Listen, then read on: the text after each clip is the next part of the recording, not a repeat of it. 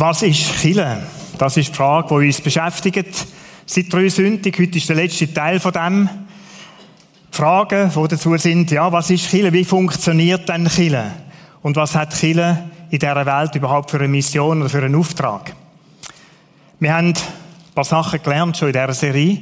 Chile ist nicht, ein, nicht nur ein Gebäude, auch natürlich, aber nicht nur ein Gebäude. Chile ist auch nicht nur ein Gottesdienst, es ist mehr als Gottesdienst. Chile ist auch mehr als Treffen von Freunden, Bekannten, einfach so ein geselliges Zusammensein. Chile, so haben wir gelernt, bist du und ich. Chile sind wir als Körperschaft da, verschiedene Menschen, die zusammen sind. Der Martin Christen hat es da auf dem Bild so dargestellt. Wir haben miteinander über das geredet. Wie können wir das darstellen? Es ist ein recht bunter Haufen, so wie wir heute Morgen da sind. Ist einer ist ein, ein Bremer-Fan heute Morgen, das weiß ich. Der ist da gekommen, ist heute Gast da, freue mich. Oder das erste Mal da, Gast, wie auch immer, ist Wurst, Bremen, ich Dortmund. Wir haben gute Diskussionen. Andere sind da, es sind keine Flaschen, aber vielleicht ein bisschen aufgebläht. Dann hat sie fertig, die haben da so ein bisschen Decken ab, dann hat sie mit einem dicken Fell, ein paar Flecken, hat zerbrochene und so weiter, auch ein paar, wo das Leben so ein bisschen verschiedene Kurven genommen hat. Das ist der bunte Haufen von Chile, das macht Chile aus.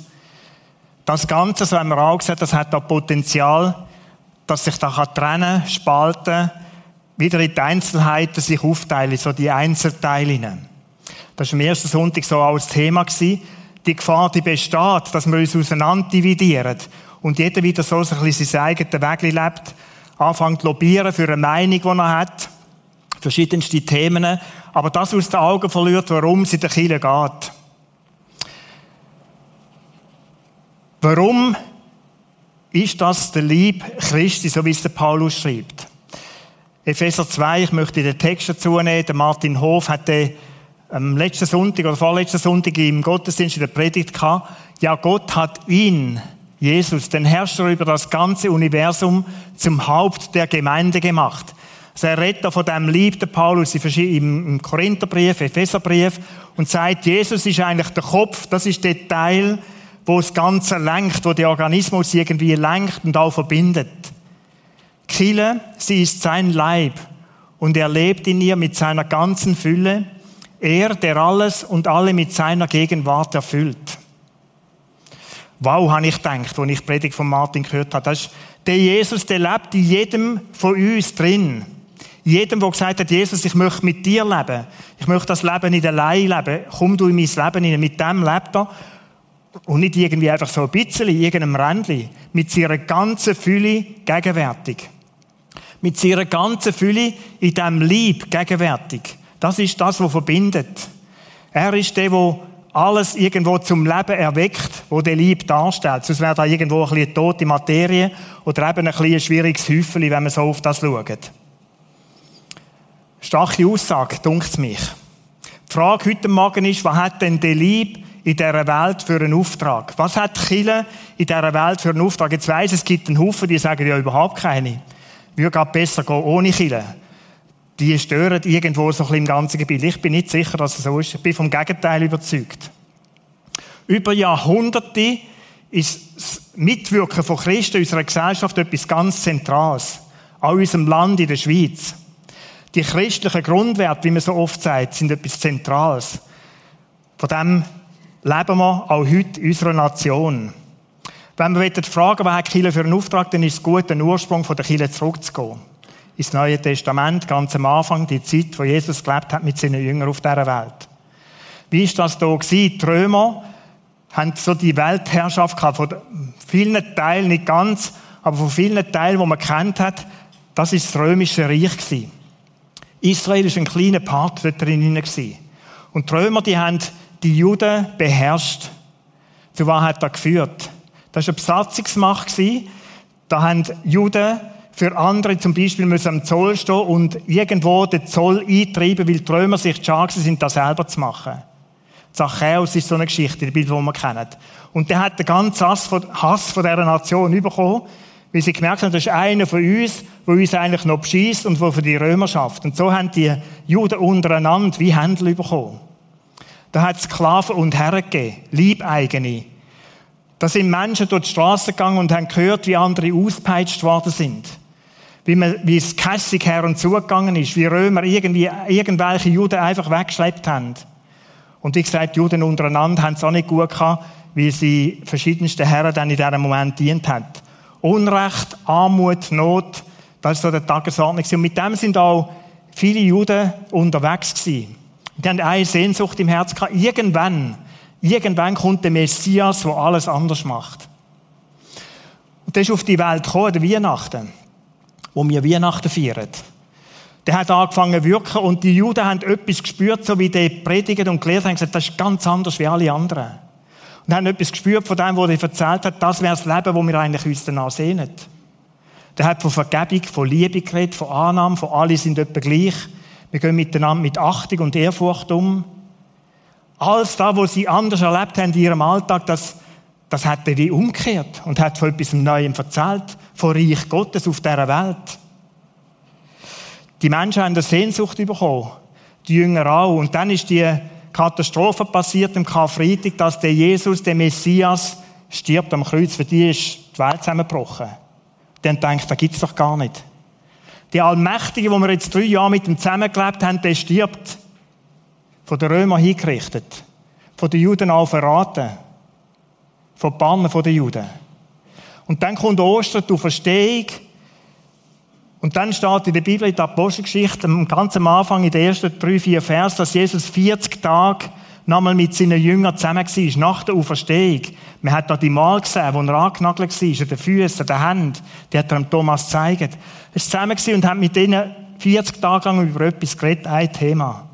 Reich Gottes, Reich Gottes auf dieser Welt an. Und die Jünger, die haben die Stirn gerunzelt, haben zueinander angeschaut, aber Moment, du redest von Reich Gottes und allem zusammen. Und dann haben die eine Frage gehabt. Die haben gesagt, Herr, wirst du Israel jetzt befreien und unser Königreich wiederherstellen? Das ist die Frage, die sie kennt. Du erzählst von etwas und erzählst uns wieder von dem. Und wir haben ein etwas geschmückt von dem. Ist dann jetzt der Tag, wo das endlich kommt? Ist jetzt der Tag, wo alles Elend weg ist, wo die Noten weg ist, wo die Unterdrückung aufhört? Hockst du jetzt auf den Thron und machst dein Reich da sichtbar? Sie haben eine klare Vorstellung, wie das soll gehen. Sie haben gemerkt, oder, etwas, wir müssen da etwas verändern in unserer Gesellschaft, gleich wie wir es manchmal auch denken. Und sie haben gedacht, es gibt ein Stichwort, und das heißt Jesus, du. Sie haben gewusst, du bist der Messias, du bist der Retter. Und sie haben eine Hoffnung gehabt, der kommt jetzt und auf irgendeine Art wird der die Römer vertrieben drin und wird auf den Thron hocken und alles wird anders sein. Das war ihre Vorstellung.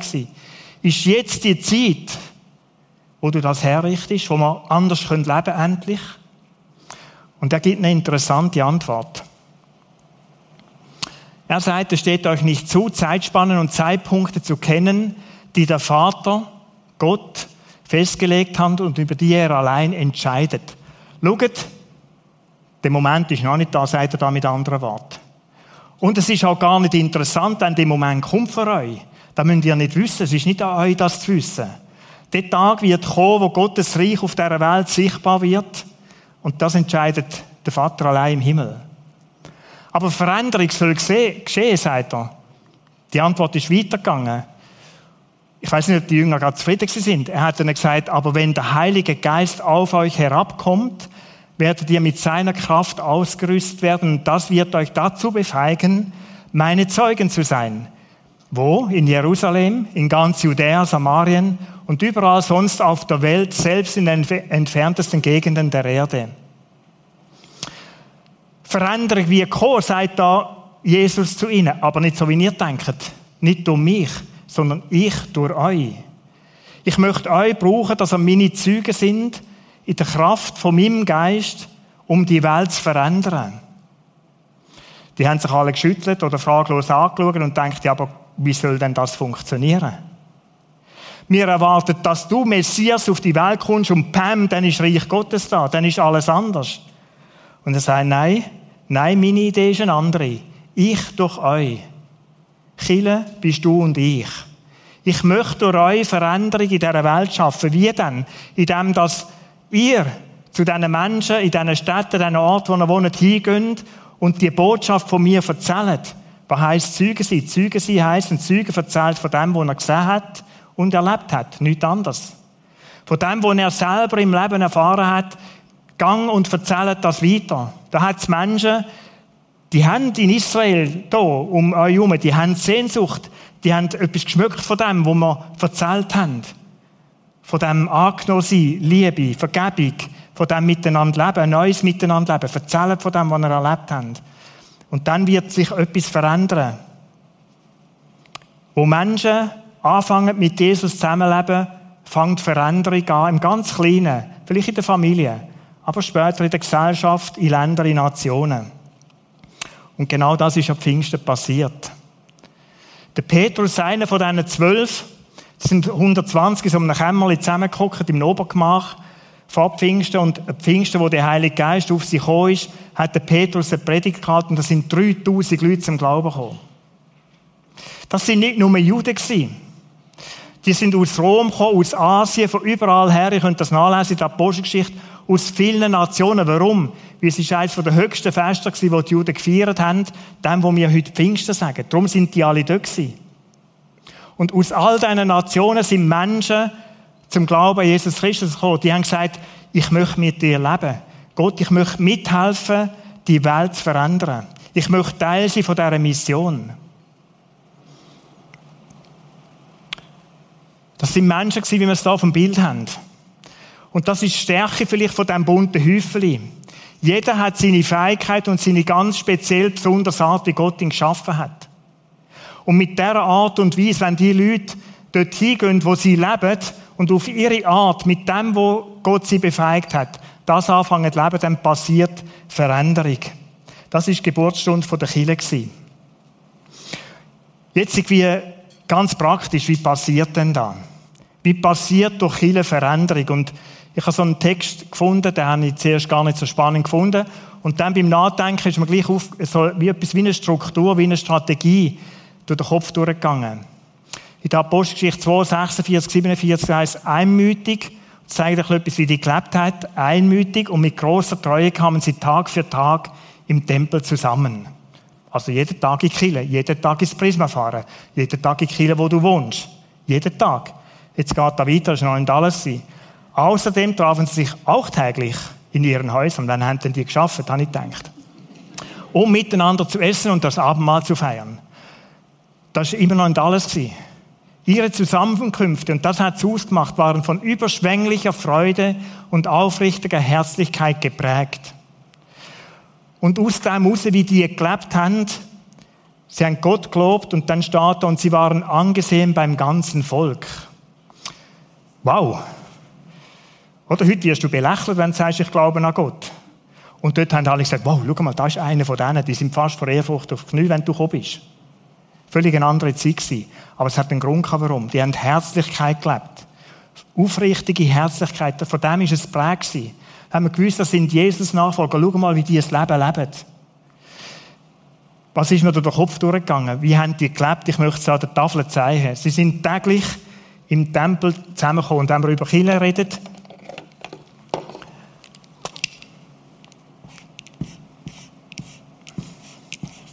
Der Tempel hat natürlich anders ausgesehen, das ist mir klar, aber ich zeichne es jetzt mal so. Täglich in der Kirche. Warum sind die in der Kirche zusammengekommen?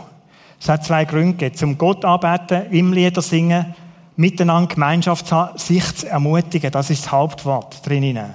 Zusammenkommen, Gemeinschaft haben und miteinander sich auch zu ermutigen zu lassen. Dann etwas Zweites, was wir da drinnen auch sehen. Sie sind täglich in den Häusern zusammengekommen. Die haben Flachdächer gehabt. Bei uns sehen die mehrheitlich so aus. Äh, vielleicht ein bisschen schöner dann auch noch, je nachdem. Also täglich in diesen Häusern. Was haben die in diesen Häusern gemacht? Die haben miteinander gegessen. Und schau, Essen miteinander hat einen hohen Wert. Warum? Das ist nicht der Instant Food, weißt du, da irgendwo beim Kebab vorne oder so. Sondern das ist ein Gelage gewesen. Da hat man sich Zeit genommen im Orient. Zusammengekommen, um miteinander Leben teilen, reden miteinander, sich freuen an dem, was andere erlebt haben, miteinander zu trauern, zu trösten. Das ist das Herzliche gewesen, das die verbunden hat. Das haben die in diesen Häusern gelebt. Bei uns würde man vielleicht sagen, Chile, da kennen wir alle zusammen Prisma, Kirchen hier am Ort in Rapperswil, katholisch, reformierte Kirche, ICF da Und dann die Versammlungen da, das ist so etwas wie Kleingruppen. Ist mir durch den Kopf durchgegangen. Also es hat wie beides gegeben in diesem Leben von ihnen. Sie haben einen Ort gehabt, Versammlung von, von ganz vielen Menschen. Und dann hat es in verschiedenen Quartieren, so stelle ich mir das vor, in Jerusalem, so Hausgemeinschaften gegeben, wo sich die verschiedenen Punkte getroffen haben. Ich meine 3000 Leute. Gut, ein paar sind wieder verreist in ihre Länder, aber andere sind am Ort geblieben und die haben sich in diesen Quartieren getroffen. Was ist Chile, du und ich? Jetzt kannst du sagen, der unterste Satz, der ist, hat mich zuerst ein stutzig gemacht. Gefreut auch, aber stutzig gemacht, waren angesehen beim ganzen Volk. Wie kommt es denn zu dem, dass Menschen, die am Sonntag da Kilometer fahren oder spazieren oder ÖV in Kiel hocken, ja, wer freut denn da rundum? Oder wo gewünscht du Ansehen in deinem Leben? Ist da, wenn du da in Kiel nie sitzt? Sieht das jemand jetzt? Oder ist, gewünscht du Ansehen oder freut sich die Leute, wenn sie sehen, wie du lebst, wenn du in die Kleingruppe gehst, Bibeln aufschlägst, Türen zuschliessest? Und zum Stillen zusammen bist. Ich meinte, das ist wie so Ansehen beim Volk gewinnen, gewünscht du beim Volk, wenn du dort bist. Oder Ansehen beim Volk in unserer Stadt gewinnen wir nicht, wenn wir da ins Prisma hier hocken. Wir gewinnen kein Ansehen, wenn du in deine Kleingruppen hier hockst und dort bist. Ansehen gewinnen wir, wenn wir dort Zeugen sind, wo wir leben. Und ich möchte es mit dem Lebensmodell zeigen. Ihr kennt das, oder die meisten kennen es.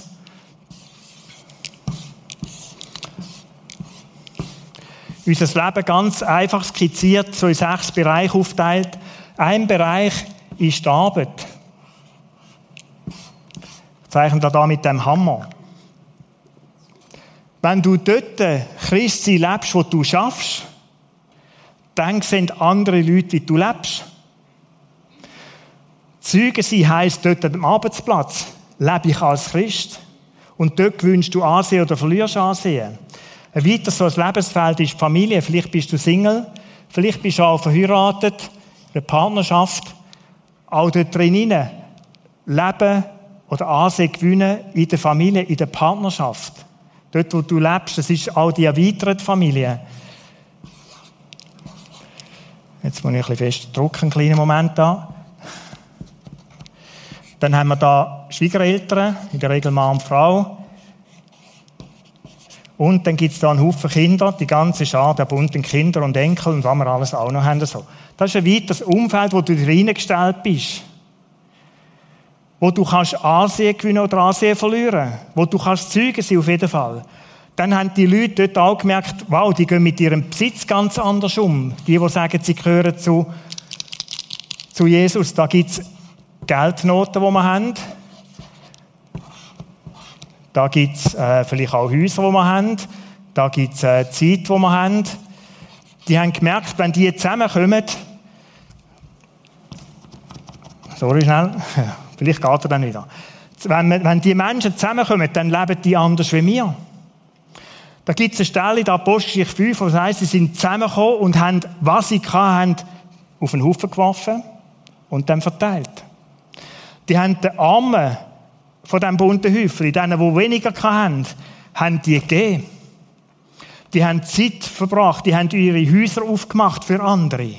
Die haben nicht nur für sich abkapselt gelebt, Hauptsache mir geht's gut. Zeugen sein kannst du mit dem, wenn andere sehen, wie gehst du um. Da gibt es den ganzen Bereich vom Körper. Auch da gibt es einen guten Umgang mit dem eigenen Körper und einen weniger guten Umgang mit, mit dem Körper.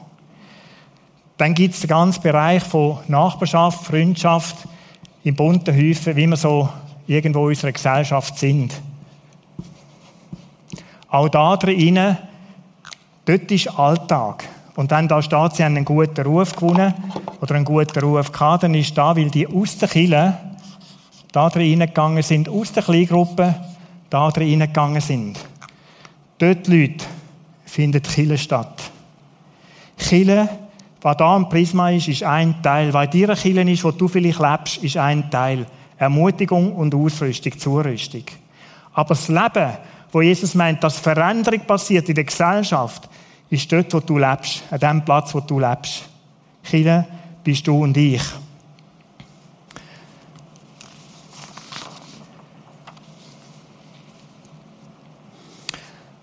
Wenn man sagt, wie könnte das gehen, dort leben, an diesem Platz leben, dann gibt es so wie zwei Sachen.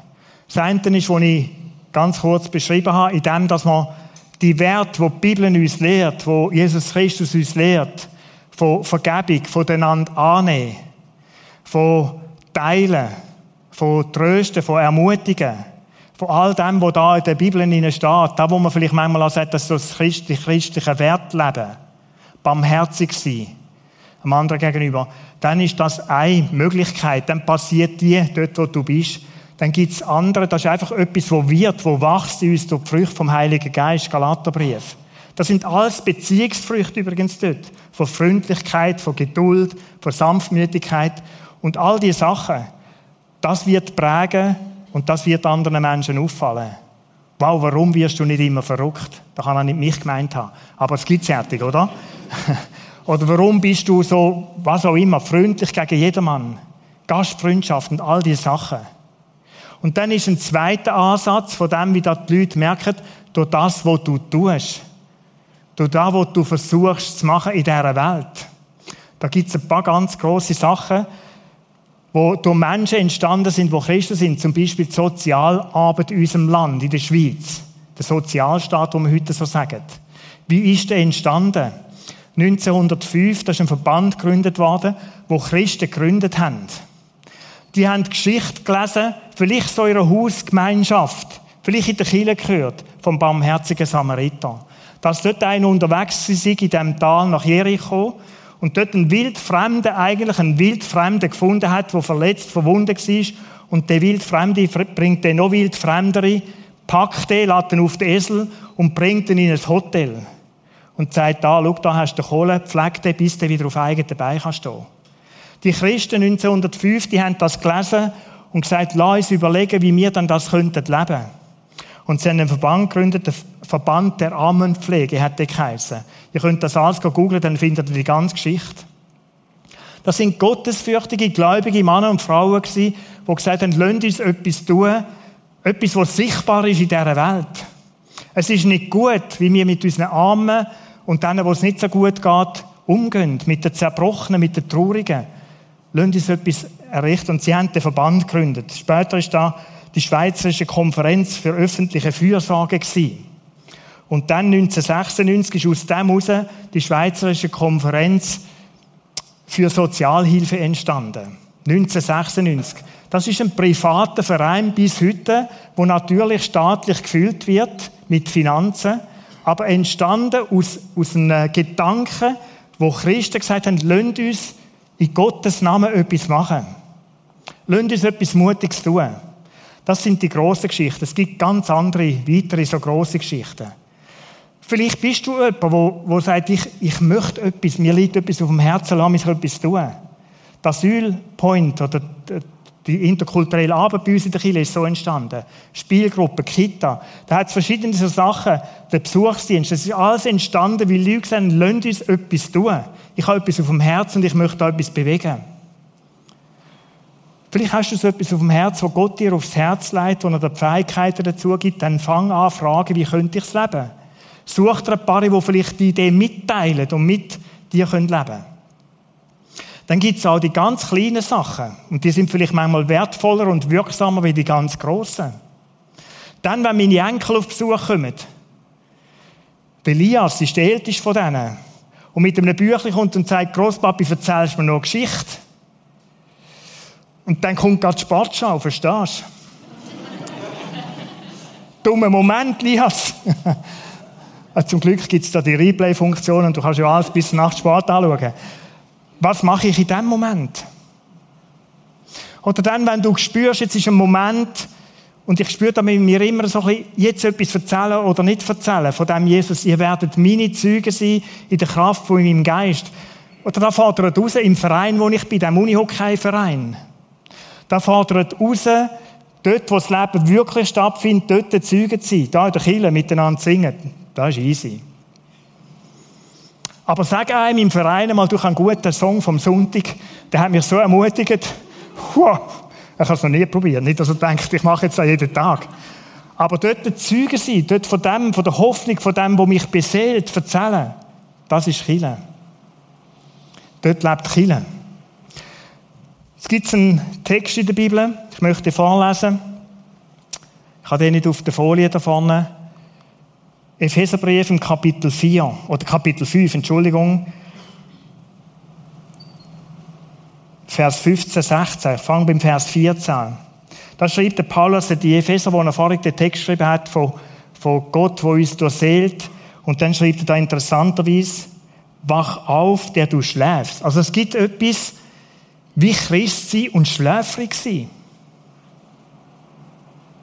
Also nicht nur schläfrig sein, sondern pennen und steh auf aus den Toten, so wie Christus dich erleuchten. Also wach auf.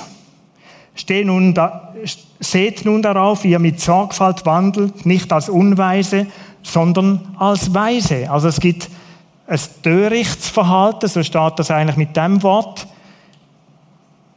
Ein Törichts, ein unweises Verhalten. Und es gibt ein weises Verhalten. Und was ist der Unterschied von dem? Da steht noch im Vers 16, kauft die Zeit aus, denn die Tage sind böse, die sind übel. Da gibt es einen Haufen, der nicht richtig läuft, wie dazu mal in der Zeit, wo die Römer Israel beherrscht haben. Da muss man etwas ändern. Wie denn? Du wer? Du dich und mich. Was heißt denn jetzt, ich kaufe die Zeit aus? Ich denke, das ist eine der meist missverstandensten Aussagen so da in der Bibel in diesem Kontext hinein. Es gibt zwei griechische Wörter. Das eine, das meint schlicht und einfach die Zeitspanne. Das ist von dann irgendeine Zeitspanne, aber es kann die sein, wo du auf die Welt kommst, bis zu dem Tag, wo du stirbst. Chronos heißt das im Griechischen. Wir haben für alles schon auch unterschiedliche Wörter, aber wir sagen vielem einfach Zeit. Und so ist es auch da übersetzt, eigentlich missverständlich. Kaufe die Zeit aus. Das Wort, das da steht, meint etwas anderes. Das ist Kairos. Und Kairos, ich zeichne es da ein, da wäre wieder die Lebensspanne. Und dann der Kairos drin meint einen speziellen Moment, einen Zeitpunkt. Das meint einen Moment, wo vielleicht eine besondere Möglichkeit besteht, jetzt etwas zu tun. 1905. Lasst uns Leute etwas tun für die zunehmend zunehmende Schar von Leuten, die Armut leben, die Not haben. Lassen uns etwas tun. Und das meint der Kairos-Begriff. Also wenn da der Paulus schreibt, kauft die Zeit aus, dann heißt er, achtet euch in eurem Leben, wo ihr da so ein bisschen durchhetzt, treiben vom Kalender, von den Terminen. Achtet darauf, dass ihr die Kairos-Momente nicht verpasst. Und in dem ganzen Getue, ich merke das in meinem Leben, oder da kann das schläfrige Leben, das ist etwas, was permanent da ist. Warum? Weil wir so kalendertrieben sind. Und wir achten zu wenig auf die Moment, Gott geschenkte Moment, wo vielleicht ein Moment wäre, um etwas Gutes zu tun. Oder vielleicht auch irgendjemandem Evangelium erzählen, von Jesus Christus erzählen. Schläfrig sein oder weise, weise oder unweise sind, Entschuldigung, weise oder unterweise sind. Das unterscheidet sich dem, ob du die Moment siehst und packst oder nicht packst. Für was ist denn Kille da? Für was sind die Zusammenkünfte da in den Häusern?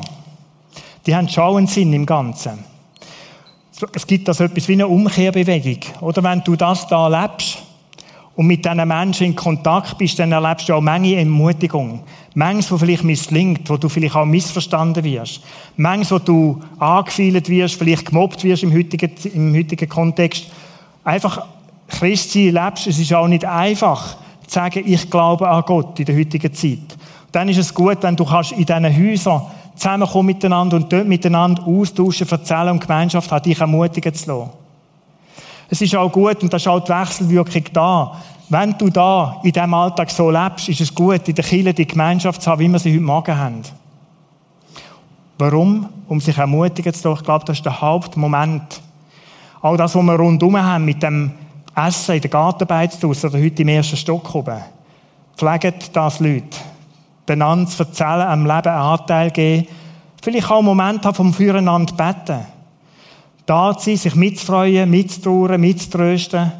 Das ist das, was Chile ausmacht auch. Das ist wie so der, der Family-Teil von dem Ganzen, von dem ganzen Unterfangen Reich Gottes bauen.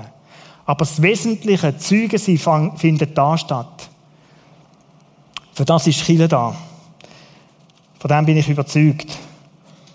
Wie kann, denn, wie kann ich dann Teil von dieser Mission werden? Vielleicht sitzt du da heute Morgen und sagst, ist alles schön und gut. Schau, ich habe tatsächlich den Eindruck, die ganze Umsituation, und jetzt kommt dann der Winter, Dunkel, Regen, du fängst vom Morgen bis am Abend an nur noch gerne auf dem Sofa sitzen. Außer die, die müssen arbeiten zwischendurch, aber die sitzen und schlafen gerne auf dem Arbeitsstuhl. es kommt so eine Zeit und wir leben so ein bisschen in dieser, in dieser Lethargie. Wann weiss man endlich wieder wie? Wann können wir wieder vorwärts? Weißt, ich will schon, aber es ist so vieles und so geht es nicht, geht es auch so und geht es nicht. Schau, wir sind so ein bisschen in diesem Ding hinein, wir könnten auch leicht in das Schläfrige hinein verkehren, verfallen. Und ich möchte euch ermutigen, lönt das nicht zu. Lönt das nicht zu. Wie wäre ich Teil von dieser Mission? Vielleicht ganz neu. Vielleicht ist es nötig, dass du heute Morgen sagst, Jesus, ich möchte, ich möchte wieder. Ich möchte wirklich Boten sein, von dir Botin sein, an dem Platz, wo du mich angestellt hast. Da in die Mitte hinein. Da gehören eigentlich zwei Personen. Es gibt Varianten, dass ich allein hier lebe. Das blaue Menschli wäre ich und das rote Menschli ist Gott. Schau, das ist die Kernbeziehung. Du kannst da völlig allein leben, du kannst mit Gott leben. Du kannst Gott am Rand lassen oder sagen, nein, komm du in mein Leben. Präg du mein Leben. Das ganze Teil von dieser Mission fängt da drinnen an. In dieser Gemeinschaft, in dieser Jesuszeit, die du hast und sagst, Gott, mit mir. Gott, lass mich, lass mich die Zeitpunkte erkennen, lass mich die Kairos erkennen. Der Martin Hof hat es am letzten Sonntag in der Predigt so gesagt, also in seinem Büro, und ich habe ihn auch schon so gesehen, wir sind miteinander schon so zusammengeguckt, miteinander vor Gott sind und sagen, Gott, was ist denn dran? Lass uns bitte erkennen, was ist heute dran? Wo möchtest du mich heute brauchen? Jetzt gibt es Wochen, bei meinem Leben gleich wie bei dir vermutlich, da gibt es auch Tage, da ist kein so Moment. Aber wenn der kommt, weißt du, wie geht es mir dann? Dann fängt mein Herz ein bisschen anschlagen, dann habe ich ein bisschen schweissige Hände, nach fünf Minuten noch ein bisschen mehr, schwitzen die Hände, soll ich, soll ich nicht, soll ich, soll ich nicht, soll ich, soll ich nicht. Und dann kannst du 15, 20 Minuten leben und dann kannst du sagen, nein, ich mache es nicht. Dann ist einfach einer vorbei. Aber weißt du was gut, dann musst du nicht enttäuscht sein. Aufstehen, Krone richten, es geht weiter, der nächste kommt wieder. Oder dein Leben, die Zeitspanne, die läuft ja weiter und Gott schenkt dir nächste so Möglichkeiten in deinem Alltag hinein. Also wenn du einen verpasst hast, trauer dem nicht nach, sag sorry, verpasst, verhängt, aufstehen und wo ist der nächste Gott? Der erste Schritt, vielleicht ist dein Schritt heute Morgen der, dass du sagst, Gott, ich möchte ganz neu die Gemeinschaft mit dir leben. Vielleicht sagst du es zum ersten Mal, Gott, ich möchte bei dieser Mission teil sein. Schau, es gibt, es gibt in meinem Leben nichts Sinnvolleres wie da. Teil sie an dieser Mission. Helfen, die Welt zu einer besseren Welt zu machen, dass das Reich Gottes in dieser Welt sichtbar wird. Mein Leben Jesus zur Verfügung stellen. Ich möchte dich einladen zu dem. Vielleicht fängt es mit dem Schritt an, zu sagen, ganz schön, Jesus, ich möchte mit dir. Vielleicht ist dein Schritt der, dass du sagst, Jesus, lass mich erkennen, ich möchte neu, ich möchte neu Diener Botin, Botschafter sein an deiner Stadt, in dieser Welt. Zeig mir, was ich tun kann. Und bist nicht überrascht, wenn Jesus das zu Herzen nimmt und dir die Sachen zeigt. Es sind manchmal Gebete, die gehen schneller in Erfüllung, wie das du denkst. Lasst uns so viel leben, Leute. Hoffnungsträger sein in einer Welt, die Hoffnung braucht. Ich habe es diese Woche wieder gedacht, wenn ich so durch Zeitungen, durch die Tagesschau und, und so weiter durchgehe. Leute, die Welt braucht Hoffnung. Die braucht Hoffnungsträger. Da gibt es zu viele schlechte Nachrichten. Und so wenig Leute, die vom Positiven, vom Guten reden. Lasst uns Menschen sein, die die Hoffnung zu diesen Menschen tragen. Und dann bin ich sicher, so wie Jesus gemeint hat, Veränderung passiert nicht Pam durch das, dass ich auf dieser Welt alles auf die Seite wegschiebe und neu anfange, so eine Veränderung passiert durch dich und mich. In deinem Umfeld, wo du lebst, in unserer Stadt und ich denke in unserer Region, durch andere Kirchen. Und es ist ja wunderschön, im ganzen Land hat es Kirchen, in der ganzen Welt hat es Menschen, die Millionen, die Christen sind. Stell dir vor, die würden das so leben. Viele, viele, viele, viele Millionen leben sie so. Und es passiert im Kleinen da und dort Veränderung. Die machen einen Unterschied aus unserer Gesellschaft. Ich träume von dem. Und ich möchte beten, ich möchte dich einladen, mit mir zu beten. Vater im Himmel, ich möchte dir danken, dass du uns das wie übertragen hast und uns auch befähigst. Es ist ja nicht so, dass das ein Stress wäre. In, dir, in, der Bibel steht, dass du uns als deine Werk geschaffen hast, um deine von dir vorbereiteten Werke zu tun. Da ist vieles, da hast du parat gemacht. Da ist vieles, da können wir nur sagen, ja, ich möchte reingehen. Und dann können wir etwas ganz Wesentliches zur Veränderung beitragen in dieser Welt. Hoffnungsträger sein. Ermutige du uns immer wieder neu, Jesus. Boten sie von dir, die Botschaft von dir, die gute Nachricht in die Welt zu tragen. Danke dir, dass du uns befähigst und dass wir mit dir alles haben, was wir brauchen, wie du uns lebst.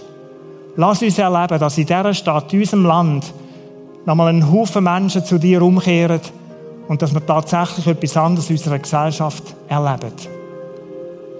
Lass uns erleben, wie das bunte Häufchen auf dem Bild, dass wir zusammenstehen können, einander gern haben, so unterschiedlich wie wir sind. Das ist etwas, was du schenkst. Und was du sagst in deinem Wort, das hat Strahlkraft. An der Liebe miteinander, dieser Herzlichkeit, wie wir umgehen miteinander, werden andere erkennen, dass wir Leute von dir sind.